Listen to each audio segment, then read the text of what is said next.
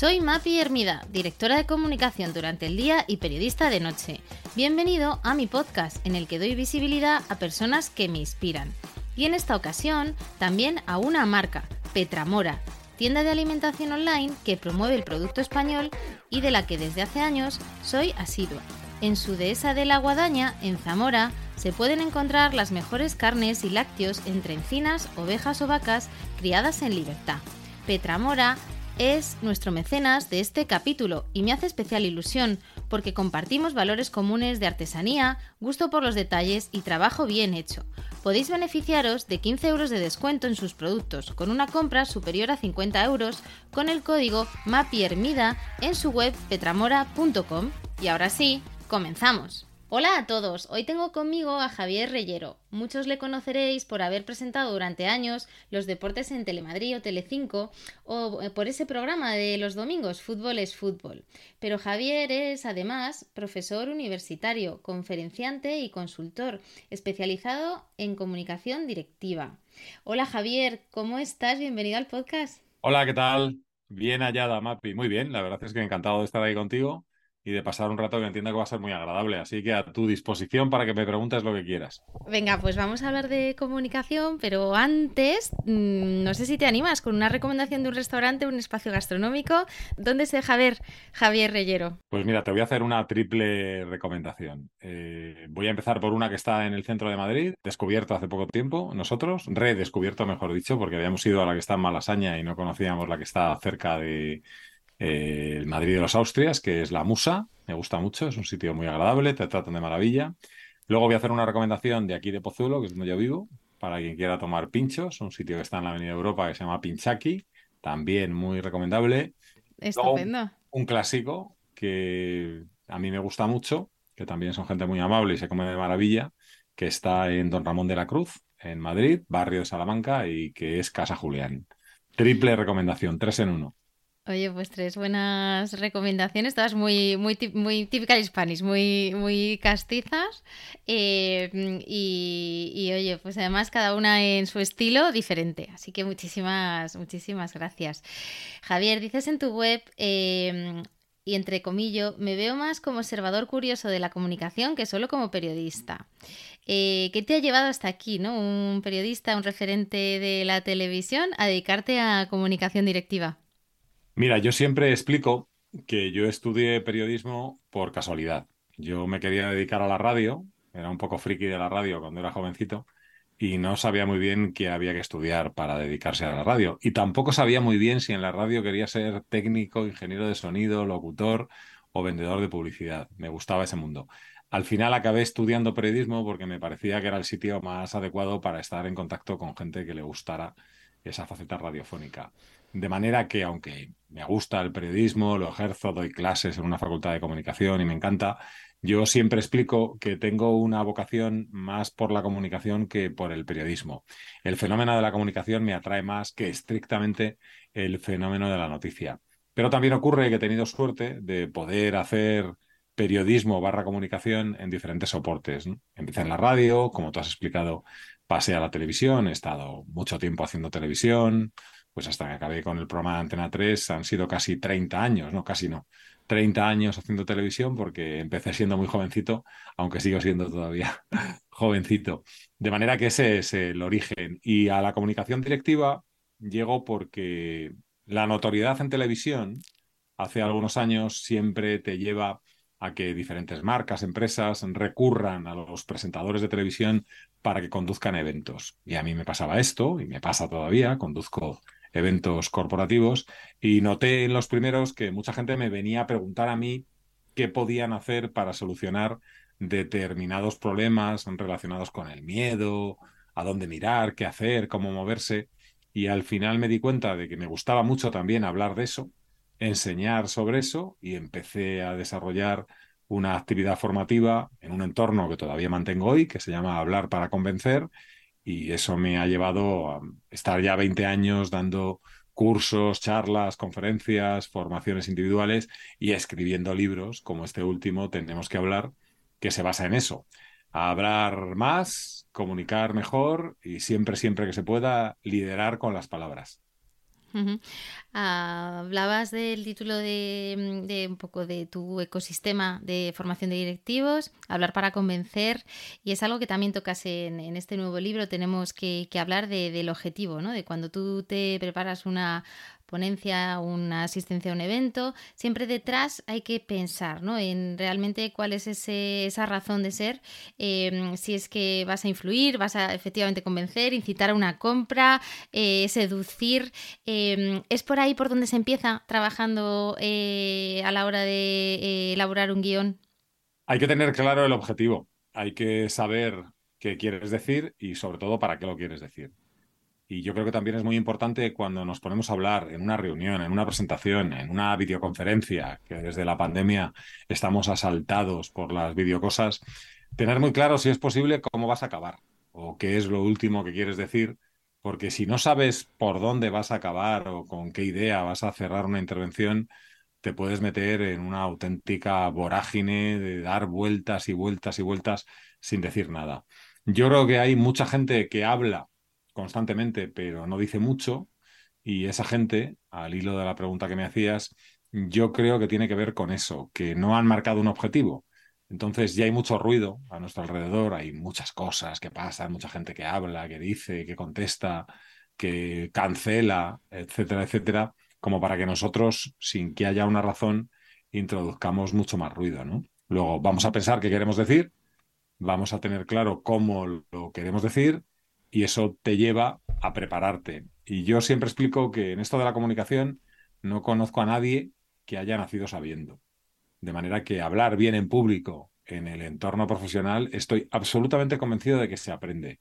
No creo que estén haciendo ahora nadie en una unidad maternal de cualquier hospital en España y cuando le lleven el bebé a la madre le digan enhorabuena, ha tenido usted una oradora.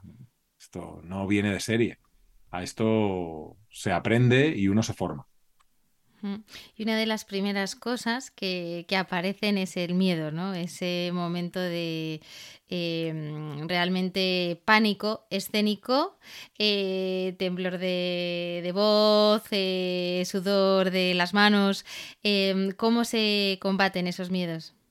Mira, yo creo que el miedo a hablar en público es primero algo natural, porque Mapi el miedo es natural todos tenemos miedo y además el miedo es una cosa inconsciente que de repente viene, se va, un día estás más temeroso, otro día tienes menos miedo en la misma situación. Hablar en público todos tenemos miedo. Hay un cierto nivel de inquietud a veces, otras incomodidad. Hay gente que lo pasa muy mal hablando ante grandes audiencias, otros que sufren cuando hablan, por ejemplo, con, con desconocidos. La cuestión es cómo sacar partido de ese miedo sabiendo que el miedo no va a desaparecer nunca. De hecho, somos peores oradores si estuviéramos absolutamente relajados. Yo siempre explico que cuando yo hago televisión o cuando estoy conduciendo un evento o dando una clase o una conferencia, a mí eso siempre me produce inquietud, aunque lleve años haciéndolo. Y además debe ser así, porque si estoy inquieto, estoy alerta. Si estoy alerta, tengo capacidad de reacción. Si cuando hago televisión es estoy igual de relajado que cuando la veo en mi casa acompañado de mis hijos, de mis hijas, en este caso, no tiene mucho sentido. Hay que tener ese nivel de tensión. La cuestión está en cómo controlamos el miedo. Cómo hacemos que el miedo nos valga como parte del estrés, nos ayuda a reaccionar, nos ayuda a estar alerta, pero no podemos permitir que el miedo nos acongoje por completo y nos domine. Es lo que yo llamo encapsular el miedo. El miedo no es una enfermedad, pero establezco siempre este paralelismo pues, para que todo el mundo me entienda, ¿no? A veces hablamos de enfermedades encapsuladas, que son enfermedades que algún paciente sufre durante un largo periodo de tiempo, incluso toda la vida. Bueno, pues algo parecido nos pasa con el miedo. Pero el miedo es bueno. Eh, somos hijos del miedo. Nuestros tatara, tatara, tatara, tatara abuelos no eran los más valientes, porque a los más valientes se los solían comer los bichos nuestros familiares o ancestros eran los que salieron corriendo. El instinto de supervivencia les llevó a sobrevivir y aquí estamos nosotros, heredando todo aquello. Una de las cosas que yo cuento en el libro y que explico siempre es que una forma de gestionar esa relación con el miedo, primero es ser consciente de que el miedo va a estar siempre. Segundo, tener muy claro que nos ganamos la vida hablando. Fíjate que en una entrevista de trabajo siempre suelen preguntarle a alguien o un headhunter esta pregunta tan rara de ¿y usted dónde se ve dentro de cinco años? Que a mí me hace mucha gracia porque me parece una pregunta muy cursi, pero bueno, los expertos en recursos humanos sabrán. Yo siempre explico que hagas lo que hagas dentro de cinco años, vas a seguir hablando. Y seguramente dentro de cinco años que tendrás más experiencia profesional, hablarás más, porque tendrás que explicar lo que sabes a gente que no sabe hacerlo. Luego, tenemos que formarnos y tenemos que conseguir que el sistema educativo español, por ejemplo, le dé mucha más preeminencia a la oratoria, porque esto sigue siendo como hace años. Pruebas objetivas de conocimiento que son exámenes puros y duros. ¿Se habla más en las aulas? ¿Cada vez los alumnos hacen más presentaciones? Sí, pero yo por lo que veo con mis hijas, que son adolescentes, no sigue teniendo mucho peso en la nota general. Luego, si no tiene peso en la evaluación, ellas no lo valoran necesitamos que forme parte del sistema educativo y que forme parte de la calificación de nuestros hijos, nuestras hijas, sobrinos, etcétera, etcétera. ¿Tú recomendarías entonces en una entrevista de trabajo preguntar, eh, bueno, tú qué tal hablas en público, qué tal se te da la oratoria? Efectivamente, no soft skills muy valoradas a día de hoy. Y fíjate que yo creo que no lo preguntan en una entrevista de trabajo. Mm, dan por hecho, a lo mejor, en puestos directivos, altos directivos, que esa persona a la que estás contratando tiene un desempeño bueno, hablando en público, simplemente porque lo habrá hecho durante un montón de años en todo tipo de foros, pero no creo que sea una prueba que se le hace a nadie en un proceso de reclutamiento para un mando intermedio o para la alta dirección. Y al final esa persona cuando habla tiene que liderar, tiene que transmitir ideas a su equipo, tiene que hacer acciones comerciales de altísimo o de medio nivel para su compañía y está dando imagen de la compañía. Yo no es la primera vez que veo, y tú habrás visto, y los oyentes habrán visto, a algunos altos directivos de eh, bastantes empresas, de medio nivel y de gran nivel, que tienen un desempeño bastante raquítico hablando en público.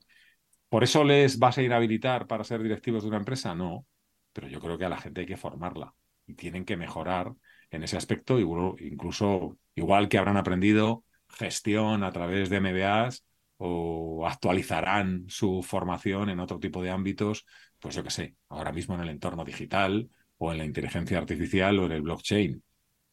Mm, ¿Tú crees que el buen orador nace o, se hace? Esto es como el emprendedor, porque decías al principio, ¿no? Que, que de todo se aprende y de esto también. Yo creo que la comunicación seguramente tiene una parte innata, pero no porque la gente sea mejor o peor. Hay gente a la que le gusta más comunicar, es más desenvuelta a la hora de hablar con sus amigos, de tomar la palabra en una clase, no sé, de preguntar. Y hay otras personas que les cuesta más, que son más retraídas. Pero yo en el ámbito profesional he visto, por ejemplo, en el mundo de la comunicación, a profesionales que son tremendamente tímidos fuera de, del micrófono, de las cámaras, y que luego son auténticas estrellas cuando se ponen frente a una cámara o frente a un micrófono. Luego el carácter no es algo que condicione, es posible que ayude. Alguien que sea más extrovertido, pues a lo mejor tiene eh, menos miedos y hay determinadas etapas que se las salta más deprisa. Pero en general yo diría que hay un 80% del orador se hace, un 20% del orador nace. También depende de lo que estemos hablando, Mapi, porque mm, yo no creo que la gente que pasa por mis cursos, o la gente que me oye, o la gente que vaya a leer mis libros, vayan a trabajar como actores, o vayan a hacer doblaje, o vayan a actuar en la escala de Milán o en el Liceo de Barcelona. Estamos hablando del ámbito profesional, de la elocuencia, que una persona en el ámbito profesional o académico sea capaz de convencer y de seducir utilizando la voz y la palabra. Eso es la elocuencia. Y a eso se aprende. Tengas unas condiciones innatas o no, tengas una voz fea, bonita o medio pensionista, yo creo que al final tenemos demasiados condicionantes que nos ponemos nosotros. Fíjate que a mí me llama mucho la atención, y esto seguramente si tú haces la prueba te pasará, de cada 10 personas a las que preguntas, por lo menos a 7 no les gusta su voz. Es que mi voz es muy fea. Pero vamos a ver, ¿tu voz es muy fea comparada con qué? Con el Taj Mahal, con la Torre Eiffel, pero claro, para comparar tienen que ser eh, cosas equiparables. ¿Qué es eso de una voz fea? No hay voces feas, hay voces mal utilizadas. Gente que te habla muy deprisa, gente que habla muy plano, gente que chilla, gente que no escucha, que eso también forma parte del habla. Si el timbre de tu voz es regular o malo y tú haces todo lo que está en tu mano para que tu voz sea bonita, modulas, enfatizas, haces pausas, miras a todo el mundo cuando estás hablando, sonríes, tu voz deja de ser fea, tu voz es impecable. Hablábamos de esos miedos, eh, hay de muchos tipos. Eh, para mí el principal quizás sea el miedo a quedarse en blanco, ¿no? Puede eh, estar explicado mm, eh, químicamente, ¿no? Por el tema de, oye, te sube el cortisol, eso cómo afecta, ¿no? Que, científicamente incluso hay explicaciones. Em, pero bueno, eh, también yo creo que hay formas de combatirlo. Em, ¿Qué recomendarías, Javier, para ese momento de mm, me voy a quedar en blanco? ¿Cómo actuar? ¿Cómo prepararse? Como tú dices, contra la parte física poco podemos hacer. Si de repente tienes alguna carencia y te quedas en blanco, Mm, como si te estuviera dando una lipotimia verbal, por así Pero eh, yo creo que hay que irse un poquito aguas arriba. Cuando alguien se queda en blanco y está hablando o va a hablar de algo de lo que sabe, porque claro, si te pones a hablar de algo de lo que no sabes, lo raro es que no te quedes en blanco. Si a mí me dice alguien que me ponga a hablar del bosón de Higgs o de física cuántica, pues es que mi conocimiento de física cuántica es de dos palabras, física y cuántica poco más puedo decir, me voy a quedar en blanco o en negro, ¿no? Pero si estás hablando de algo de lo que sabes, yo creo que para no quedarse en blanco, lo primero es la fortaleza. Y la fortaleza es, vamos a ver, si yo de esto sé, la probabilidad de que se me olvide es infinitesimal. ¿Qué pasa? ¿Que se me va a ir todo de la cabeza de repente? Luego también es verdad que a veces hacemos poco para solucionar esto de quedarse en blanco, ¿no? Yo creo que a veces somos perezosos y soberbios perezosos porque, oye, esto a lo mejor deberías preparártelo y no nos lo preparamos. Y soberbios. No, yo esto lo voy a contar de maravilla porque me lo sé.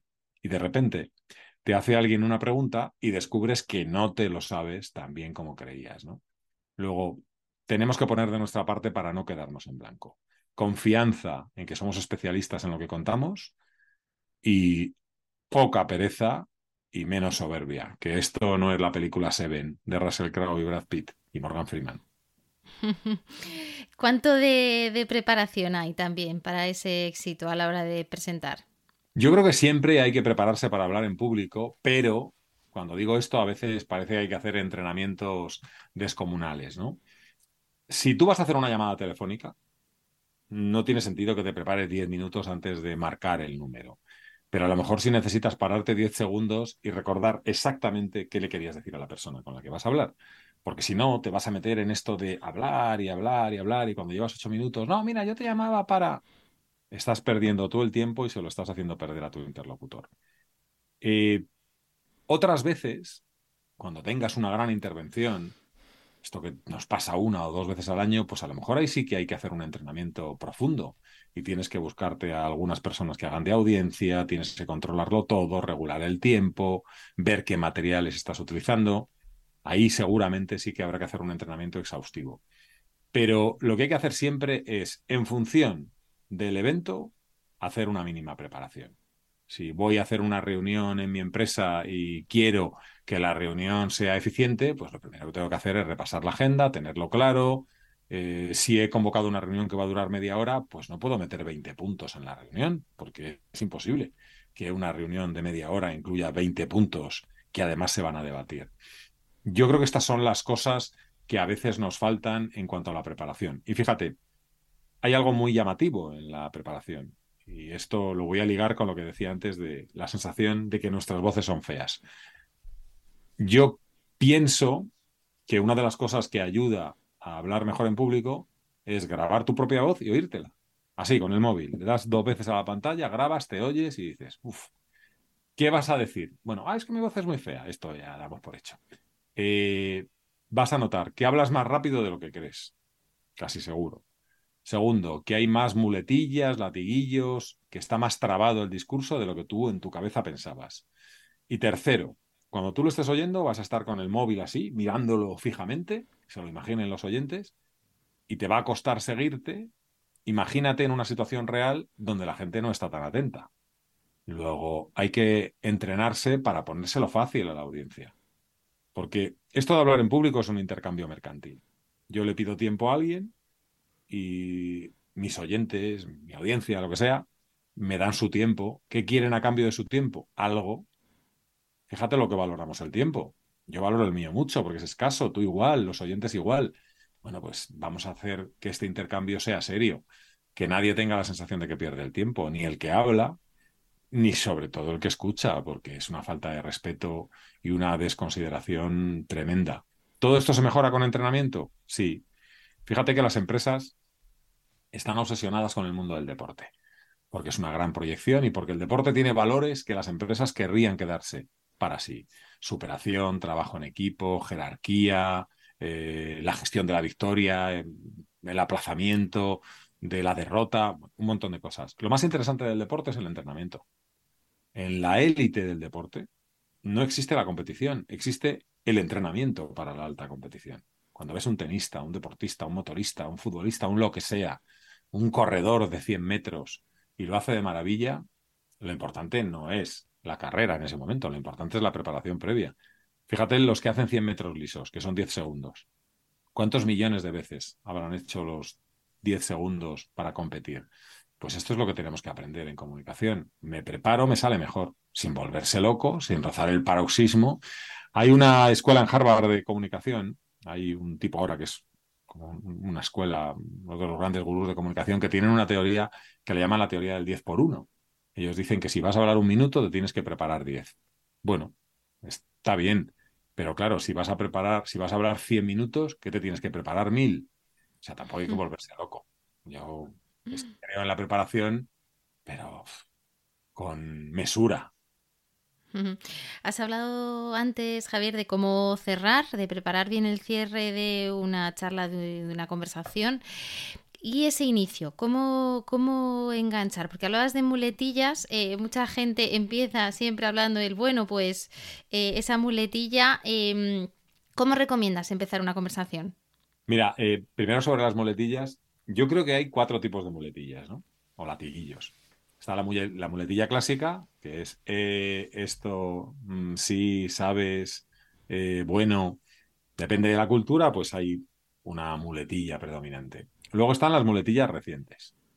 Aquí en nuestra cultura, ahora, en España, entiendo que debe ser parecido en Hispanoamérica. Estas no me las sé, las recientes no me las sé. En el ámbito de la gente más joven está, por ejemplo, en plan en plan, o sea, en plan es una cosa. Esas las vives en tus clases, ¿no? Esto es, eh, empezando por mis hijas, siguiendo por mis alumnos en la universidad, yo cuando tienen que salir a presentar en clase siempre les digo, vale, ahora cuéntame lo mismo, pero sin en plan. Eh, o otra cosa que se ha puesto muy de moda ahora, que es esto de rematar cualquier intervención diciendo literal, que es una cosa muy graciosa. Las modernas van cambiando, estas son las que están ahora en boga, ¿no? Luego hay otra forma de muletillas que es ponerle mente a casi todo. Metes en medio de una frase, generalmente, realmente, es para ganar tiempo. Al final las muletillas siempre son para ganar tiempo mental porque no te aparece la siguiente palabra o la siguiente idea. Y luego hay otro tipo de muletillas que son las de las personas que artificialmente alargan el final de algunas frases o palabras mientras piensan en lo siguiente o gente que repite la última palabra de una frase, de una frase, para seguir a continuación hablando. Y sobre el comienzo, a todos lo que más nos aterra es empezar. Tienes que hacer una intervención en una reunión, una presentación, una videoconferencia, un webinar, lo que sea, y a todos nos gustaría que el primer minuto no existiera, que ya hubieras pasado al segundo minuto. Ya te has metido en materia, descubres que no te has muerto, que siempre es una cosa muy interesante, Claro, pero ese primer minuto no podemos hacer como en el cine, un flash forward, ¿no? Saltar así hacia adelante. Es inviable. Yo creo que una forma de empezar muy estable, yo lo cuento en el libro, es lo que yo llamo la ficha de arranque. Y es, se basa en dos cosas. Si tú todo lo que dices al empezar a hablar te lo sabes, eso te va a dar seguridad y vas a tener menos probabilidades de equivocarte. Y trata de decir al comienzo cosas que al público le parezcan interesantes porque eso va a valer para que ellos conecten y tú su interés también lo vas a ver. Luego te va a tranquilizar todavía más. Esta ficha de arranque tiene seis pasos, que son muy sencillos. Lo primero es saludar, que ya sé que es una cosa muy básica, pero hay gente tan nerviosa que se olvida de si se ha vestido, pues vamos a empezar por hola, buenas tardes, hola, buenos días. Luego lo siguiente sería presentarte.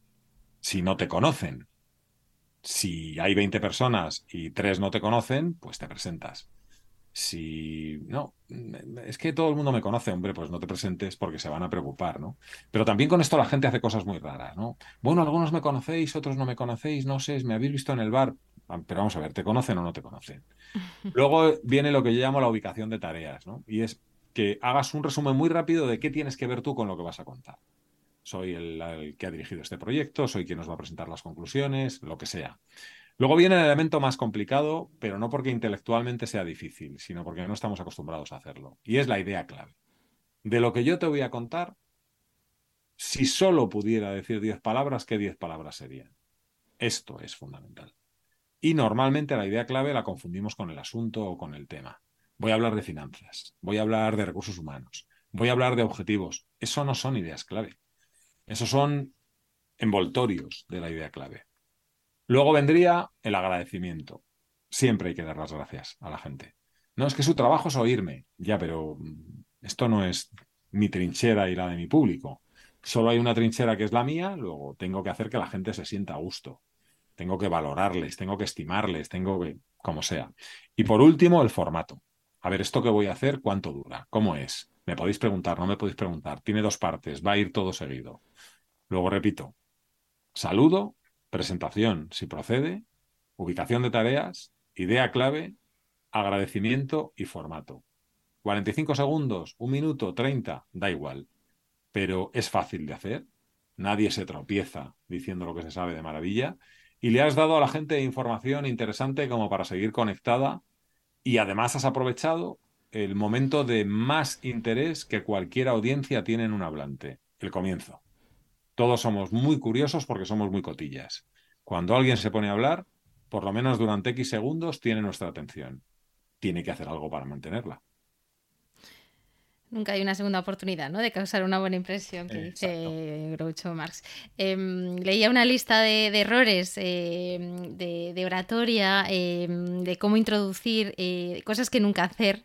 Eh, y es muy curioso porque efectivamente te das cuenta cuando escuchas eh, charlas, eventos, que hay muchos que empiezan disculpándose, ¿no? De, oye, no, disculpa, no os voy a robar más de 20 minutos. Y dices, pero bueno, si en el fondo tú estás para aportar valor, si te empiezas disculpando ya mal vamos, ¿no?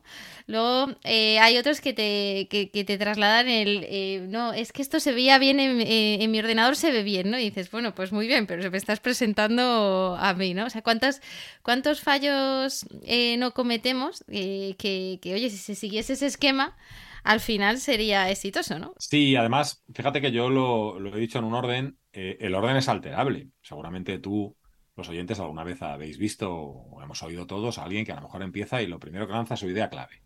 O dice a todo el mundo gracias y luego se presenta. Da igual el orden. Yo he dado un orden que me parece que es el más fácil de, recordar. Y sobre los errores al principio de la comunicación, claro, es como lo que decía antes de si no tienes claro cómo vas a acabar, lo mismo no acabas nunca.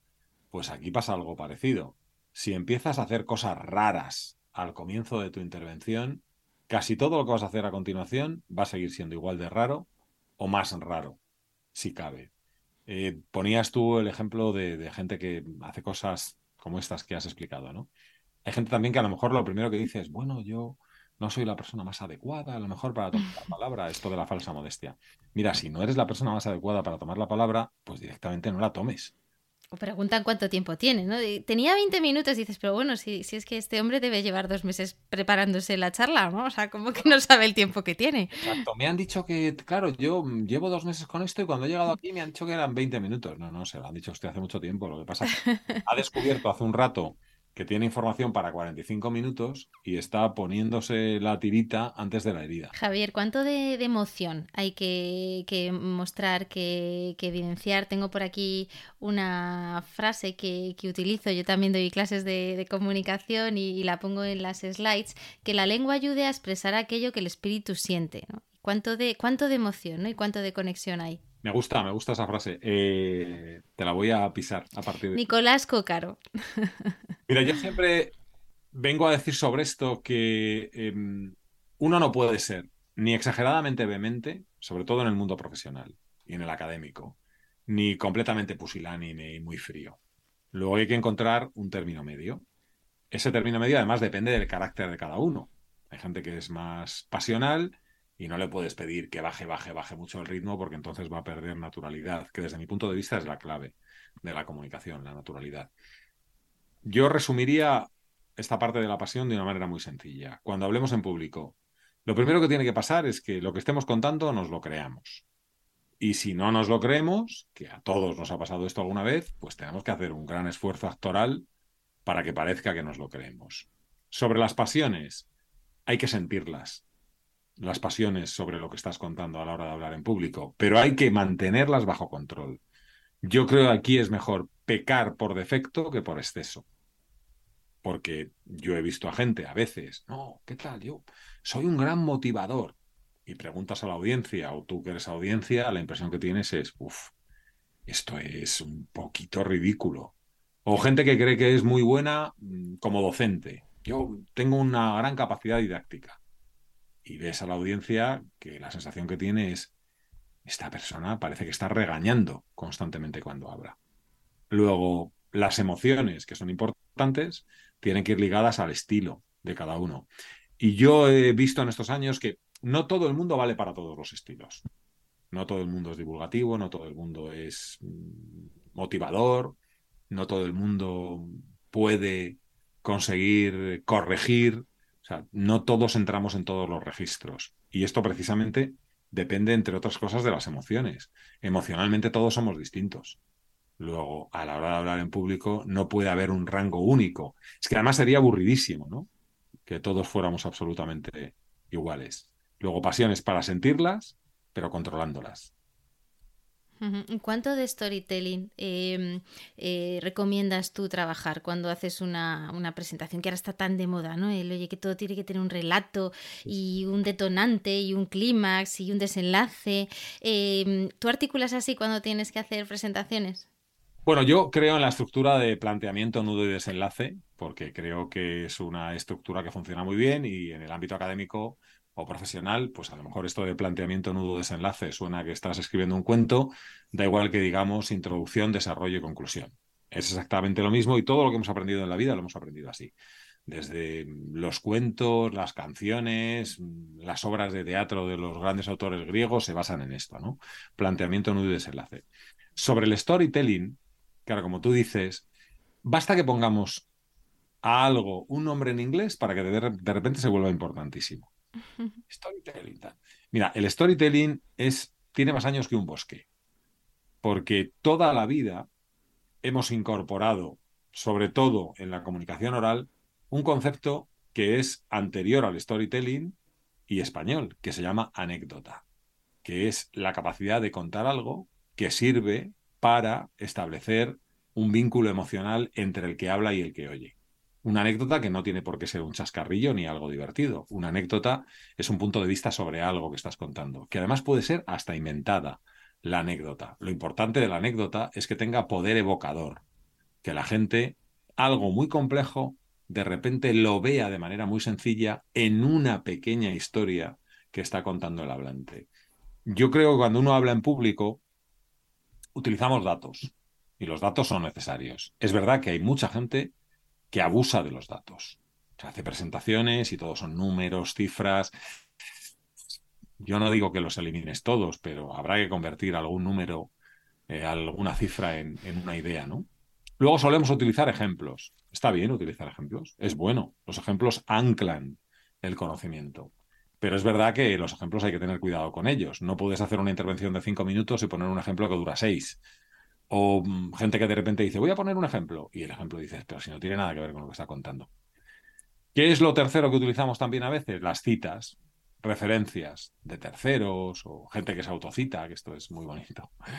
Y luego quedaría un cuarto elemento que es la anécdota, que es esto que nos lleva al poder del, del storytelling. Yo soy muy partidario de usarlo, pero si yo tengo 20 minutos y los tengo llenos de datos, y voy a meter ejemplos, voy a meter citas y voy a meter anécdotas, no puedo hacer que la charla dure 30. Eso es trampa. Luego, si voy a introducir estos elementos que son muy necesarios, los ejemplos, la cita, la anécdota, lo que tengo que hacer es quitar datos. Porque la suma siempre tiene que dar 100. Un litro no cabe en un envase de medio litro. O se sale la mitad del líquido o necesitas un envase más grande. Luego, está muy bien que utilicemos recursos. Debería ser obligatorio que utilizáramos recursos como el ejemplo, la anécdota, en suma, este entorno del storytelling. Pero siempre, repito, la suma tiene que dar 100. No podemos hacernos trampas al solitario. No, es que hay cosas muy importantes que no he contado. Da igual. Si no las cuentas, la audiencia no las conoce. Luego no existen. No te preocupes de lo que no cuentas. Preocúpate en tu storytelling, en tu historia, en tu relato, de que lo que estás contando esté bien contado. Si lo que no cuentas, insisto, no existe. Hablábamos del lenguaje, dices en, tu libro también, ¿no? El, uso de tecnicismos, de palabras, de, lenguaje enrevesado, eh, que al final el objetivo es que te entiendan, que esto va de, emisor, receptor, mensaje, ¿no? Eh, ¿Por qué? ¿Por qué caemos en, ese error de, querer eh, parecer más inteligentes de lo que somos? Yo creo que hay diferentes orígenes. Por ejemplo, hay un abuso de la terminología en inglés y esto simplemente es porque parece que tenemos algún tipo de complejo con el español, que resulta que es un idioma infinitamente más rico que el inglés. Pero no sé, hemos debido pensar que es un idioma que es el dialecto de un dialecto de un subdialecto, porque lo despreciamos y recurrimos a palabras en inglés, porque hay gente que se encuentra más a gusto a veces, cuando habla en castellano, porque si hablas en inglés no pasa nada, introduciendo palabras en inglés de manera sistemática. ¿no? Esta sería una razón.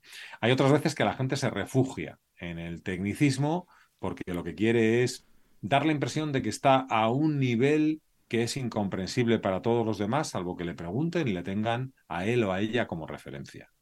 Y luego hay una tercera razón y es el absoluto desconocimiento que a veces en nuestras conversaciones, en nuestras intervenciones en público, introducimos palabras y tecnicismos que a lo mejor no conoce ni el que está hablando. O simplemente es porque es una tendencia. Esta palabra está aquí ya. Mira, a mí me pasó hace algún tiempo, eh, no es una palabra muy compleja, pero recuerdo que le pregunté a una persona hace años ya, de una agencia, estábamos hablando del briefing, ¿no? El briefing, el briefing. ¿tú sabes cómo se dice briefing en castellano? Y me dijo, sí, briefing. Digo, vale, pues vamos, bien. No sé, no, sabría decirte briefing. Eh, yo, claro, yo vengo de, trayectoria de multinacionales, eh, pero claro, una propuesta de, una compañía. Para hacer la claro. de briefing tienes que hacer casi una frase. Entonces, al final, la economía del lenguaje nos lleva a utilizar palabras de ese tipo. ¿no? Yo entiendo el marketing es una cosa que inventaron los norteamericanos y a mí me suena ridículo cuando decimos mercadotecnia. Es como alguien que llamara emparedado a un sándwich. Una cosa es el origen de la palabra y quién la inventó y otra cosa es hacer el camino inverso. ¿no? Los tecnicismos, los palabras, hablando en público, las palabras se las lleva el viento. A mí me pasó con mi marido que vinieron a hacer arreglar una cosa en casa y le dije, no he entendido, este señor no ha entendido bien el briefing, ¿no? Y se me quedó mirando como diciendo, ¿qué me está, qué me está diciendo, no? Y es verdad, ¿no? Terminamos al final por incluso nuestros círculos personales.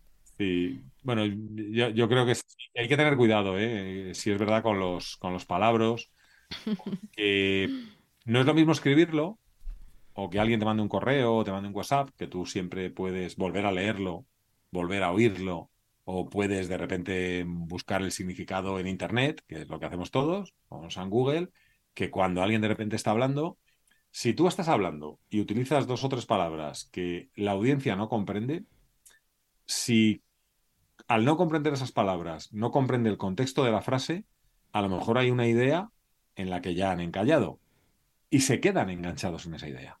Están dándole vueltas, no lo han entendido, luego no solo se pierden eso que no han entendido, sino lo que viene a continuación, porque ellos siguen todavía enquistados en ese pequeño problema, como si hubieran entrado en bucle y no salen de ahí. Luego tenemos que tener cuidado y en igualdad de condiciones, fuera el palabra y que venga una palabra más sencilla. O mm. si vas a utilizar un palabra, explícalo. Lo explicas, lo validas y ya lo puedes utilizar 200 o 1000 veces. ¿Y cuánto tardas en explicar un palabra o en validarlo? ¿10 segundos? ¿Es una pérdida de tiempo? No. Es una inversión de tiempo. Otro de los ingredientes del éxito de, la, de la, buena oratoria es el, humor, que has pasado un poquito por encima con las anécdotas y con, con, esos guiños. Em, ¿Cuánto de humor recomiendas? Fíjate, depende, depende del hablante. Si tú cuentas un chiste 99 veces con éxito, eso no garantiza el éxito a la vez 100. No pasa nada. No pasa nada siempre y cuando no le afecte al orador si yo cuento un chiste, una anécdota con la esperanza de que todo el mundo se ría o sonría y fracaso y eso me afecta a mí, me desarma, pues a lo mejor debería tener cuidado yo con el sentido del humor. Si fracasar con un chiste una anécdota no te importa como orador, utilízalo, porque además hay determinadas situaciones donde el humor vale para destensar ambientes. Yo suelo recurrir bastante al humor, por ejemplo, cuando conduzco eventos porque creo que eso alivia a veces, por ejemplo, en las mesas redondas a gente que tiene menos experiencia, situaciones también de conducción de un evento, cuando hay transiciones en un escenario, y suelo recurrir al sentido del humor y trato sobre todo de no ser ofensivo. O sea, yo creo que hay que reírse de, no reírse con. Y a veces los personajes públicos no acaban de entender muy bien la diferencia de una cosa y la otra, ¿no? Entonces, no se trata de que un conductor de un evento, un presentador de, algo, donde hay un montón de gente, por ejemplo, en un entorno corporativo, no se trata de que el conductor, el presentador, la presentadora quede por encima de la audiencia. No, tiene que estar al mismo nivel. Lo que pasa que si vas a utilizar el ingenio, que el ingenio dispare hacia, hacia afuera, no que dispare hacia adentro, ¿no? Por eso, yo el humor tengo eh, a veces mis reparos y lo resumiría en que depende de qué depende sobre todo de quién. Otro de los puntos que tocas en, el libro, importante, el PowerPoint. Em, todos sabemos que menos es más en el PowerPoint. Em, ¿Qué otros tips, eh, Javi, recomendarías? Mira, yo digo que las diapositivas tienen que ser GAF, ¿no? Es un acrónimo, GAB, grandes, audaces y brillantes. Grandes es muy sencillo. ¿Para qué le vas a poner a la gente la vida complicada si se la puedes poner fácil? No, voy a poner 25 líneas de texto, no vayas.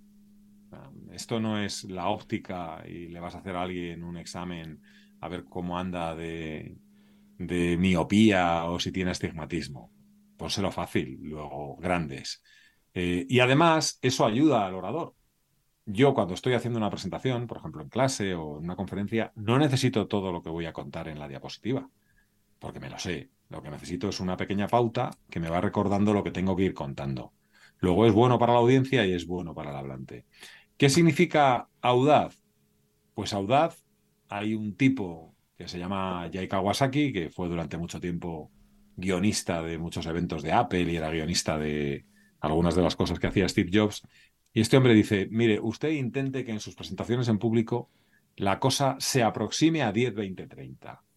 10 diapositivas, 20 minutos, el tamaño de la letra como mínimo cuerpo 30 que no pasa nada si mm, son 11 diapositivas o 13, no pasa nada si en lugar de 20 minutos hablas 23 y no pasa nada si el tamaño de la letra no te sale 30 y te sale un poco más pequeño, pero él lo decía aspiracionalmente. Esto sería la audacia. La audacia sería estate constantemente preguntando si el material audiovisual, el PowerPoint, Canva, eh, Prezi o lo que utilices está a la altura de las circunstancias. Y el último componente del acrónimo es la B de brillante. ¿Qué diapositiva es la mejor? La que la gente recuerda. Esto es el minimalismo. Mínima expresión, máxima expresividad. Como tú decías, Mapi, menos es más.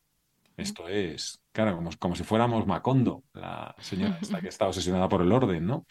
Ha descubierto que ya lo de tener siete cosas de cada es más complicado cuando ha tenido hijos, pero bueno, se lo vamos a perdonar. De maricondo, ¿no? Está. Se, lo vamos a, perdonar, sí. Entonces, yo creo que hay que ir hacia ese entorno y luego, muy importante en PowerPoint, una diapositiva o una presentación para presentar no es igual que una presentación para enviar o para entregar. Una presentación para enviar o para entregar es un documento. Alguien lo va a leer y no hay otra persona al lado. Luego tiene que ser autoexplicativa. Pero cuando tú estás hablando en público y utilizas un PowerPoint, la autoexplicación eres tú. Luego lo que necesitas en la pantalla es algo que sirva como referencia y que al público le fije las ideas más importantes. Luego la presentación que usas para presentar no se la puedes enviar a la gente, pero tampoco puedes utilizar el documento que envías para presentar. Yo creo que hemos convertido los documentos en diapositivas y, además diapositivas recauchutadas. Ves que es material que la gente usa, reusa, añade, porque normalmente cuando alguien coge la diapositiva de otro no es para quitar, es para poner, que es alucinante, ¿no? Has mencionado algún orador. Em, me viene a la cabeza Lincoln, Churchill, ese discurso de Martin Luther King, de I Have a Dream, el Yes We Can de Barack Obama. Mm. ¿Qué tenían eh, estos oradores? ¿Por qué hoy en día me da la sensación de que no son escasos? Bueno, si nos metemos en política, en la política actual, y no me refiero a actual de, de 2023, sino seguramente de todo lo que llevamos del siglo XXI, yo creo que los políticos hablan bastante peor que hablaban los políticos de hace 10 o 15 años, por ejemplo, en España. Pero no sé si es porque están peor formados o porque están mejor formados. No tengo ni idea y además debería ser al revés, deberían tener más formación cultural. Yo creo que lo que ocurre ahora es que no se arriesgan. Entonces, como una carrera política puede quedar cercenada de raíz, porque ahora hay muchas cámaras, redes sociales, demasiados ojos pendientes, un político nunca se va a arriesgar, porque hay mucho que perder y poco que ganar. De manera que a los discursos les suele faltar a las intervenciones en público calado, oratoria, poca retórica, mm, una declamación pues seguramente deficiente.